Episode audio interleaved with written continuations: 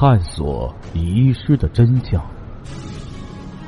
这里是《刑事案件奇闻录》，我是欢喜杰生。时间：二零零二年，地点：河南省修武县。案件概述：二零零二年二月三日，河南省修武县一家家庭旅馆内，警方在堂屋的床上发现了一具男尸。尸体是被被子盖着的，死者就是这间旅社的主人韩保安。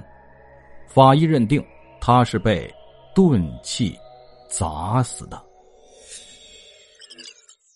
接下来为您解密《刑事案件奇闻录》大案要案系列第二十八号案件——河南旅社杀人案上集。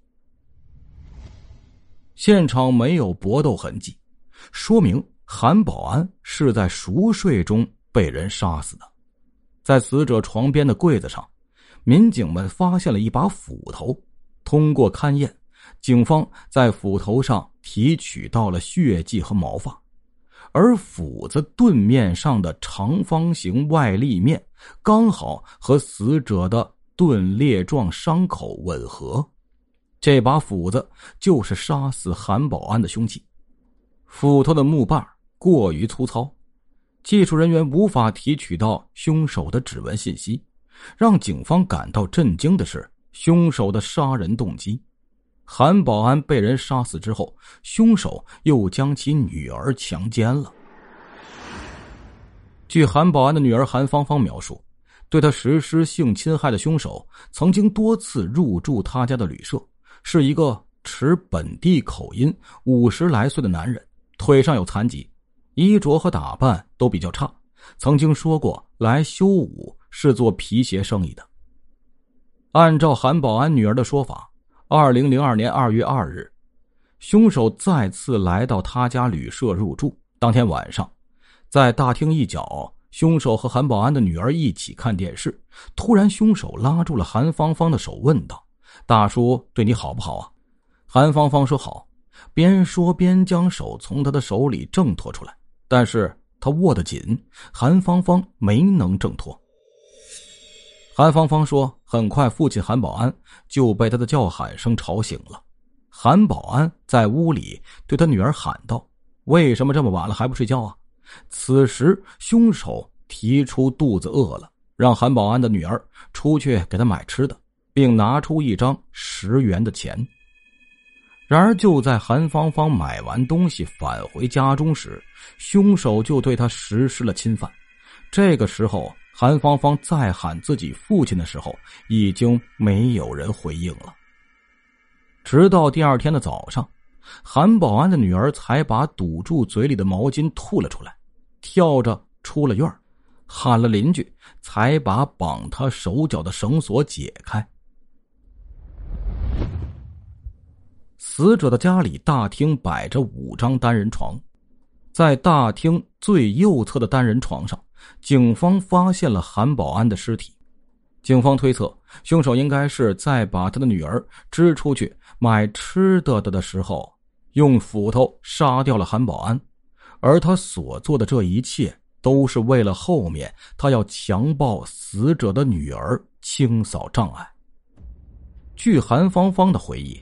当天晚上，在这个旅馆只有一名住客，而这个住客就是凶手，并且死者的女儿还回忆说，在被强暴之后，她没敢马上挣脱绳索，因为她听到了凶手在各个房间转悠寻找东西的声音。这一点和警方在现场没有发现丢失任何东西的判断是完全不同的。经过警方仔细的搜寻之后。发现确实丢了一样东西，而且只丢了这一样东西。在大厅的电视机柜上，警方发现了一本小学生的作业本。在作业本里记载的都是入住人员的基本信息，不过当中有一页很明显被人撕掉了。警方判断这上面记载的很可能就是凶手的个人信息，但是被他拿走了。在二零零二年的时候，这样的家庭旅社最低的入住标准，一张床一天才两块钱，这个费用很低。通过这个信息，警方判断住到这里的人经济条件应该比较差。这到底是一个什么样的人呢？警方通过物理和化学的方法，在被撕掉一页纸的作业本的下一页，还原出了被撕掉的。那页纸上所写的字迹，这是一份记载旅客的登记名录，上面记载了十一名曾入住韩芳芳家旅社的名字、地址。警方相信，凶手就是这十一个人中的一个。通过韩芳芳逐一辨认，民警们逐步排除了其中十名可能有犯罪嫌疑的人名单上。只剩下了一个人，此人叫杨继成，男性，但是警方却始终没有找到他。为了不出纰漏，修武警方将这页纸又送到了公安部。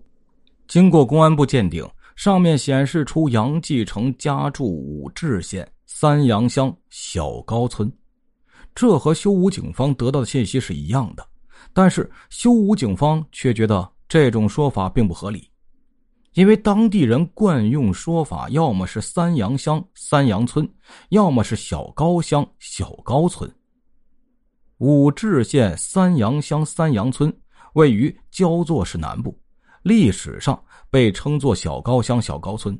一九五四年，因为当地的革命烈士刘三阳而更名为三阳乡三阳村。警方推断，如果是当地人的话。不会犯这种错误，所以杨继成很有可能是对武陟三阳有所了解，但又不完全知道。在旅馆的大厅内，警方发现了七枚指纹，但是经过排查，有六枚是之前曾经住在这儿的十名旅客留下的，只有在放置木头凳子上的搪瓷缸子上，警方找到了一枚新鲜的左手食指指纹。而这个搪瓷缸子是韩保安用来给住客喝水用的，那么这枚指纹会不会就是杨继成留下的呢？在西侧套间那张凶手曾经伤害过韩芳芳的床上，警方从床单上提取到了凶手的体液，虽然已经掌握了凶手的 DNA 和指纹。但是在二零零二年，全国尚没有建立起统一的 DNA 数据库和指纹数据库，所以到底能不能破案还不好说。根据韩芳芳回忆，她在遭受凶手侵害的时候，也曾大声喊叫自己的父亲，但是始终没有回声。嫌疑人为了安抚他，就对他说：“你不要害怕，我和你爸是狱友，我不会动你爸，你爸在床上躺着呢。”显然，当时的韩芳芳并不知道自己的父亲已经遇害了，但是这也给警方提供了一条线索。警方迅速赶到了韩保安曾经住过的监狱，寻求帮助。河南省周口监狱史称“五二农场”，死者韩保安二十六岁的时候，曾在这里有过一场牢狱之灾。建国初期，韩保安伙同几个同伙。成立了一个农奴党，结果因为反革命农奴党罪被判处有期徒刑十四年。但是由于历史条件的限制，韩保安当年在监狱的时候，档案管理制度并不完善，劳改农场并没有录入囚犯的照片和指纹信息，这无疑给案件办理人员增加了很大的难度。更让办案人员没有想到的是。他们将韩保安同一时段住过监狱的人员资料翻来覆去找了几遍之后，仍然没有发现一个叫杨继成的人，甚至连名字相似的人都没有发现。在韩保安遇害的两年后，距离武修县四十多公里的新乡市的一个出租屋里，又发生了一起命案，被害人是。租住在这间房间里的中年女子叫张庆社。当时被警方发现的时候，死者是仰面躺在地上的，头部被钝器击打致死。这个作案手法和当时韩保安遇害案几乎是一模一样。警方很快锁定了犯罪嫌疑人，就是和死者同租住在这个房子里的王米新。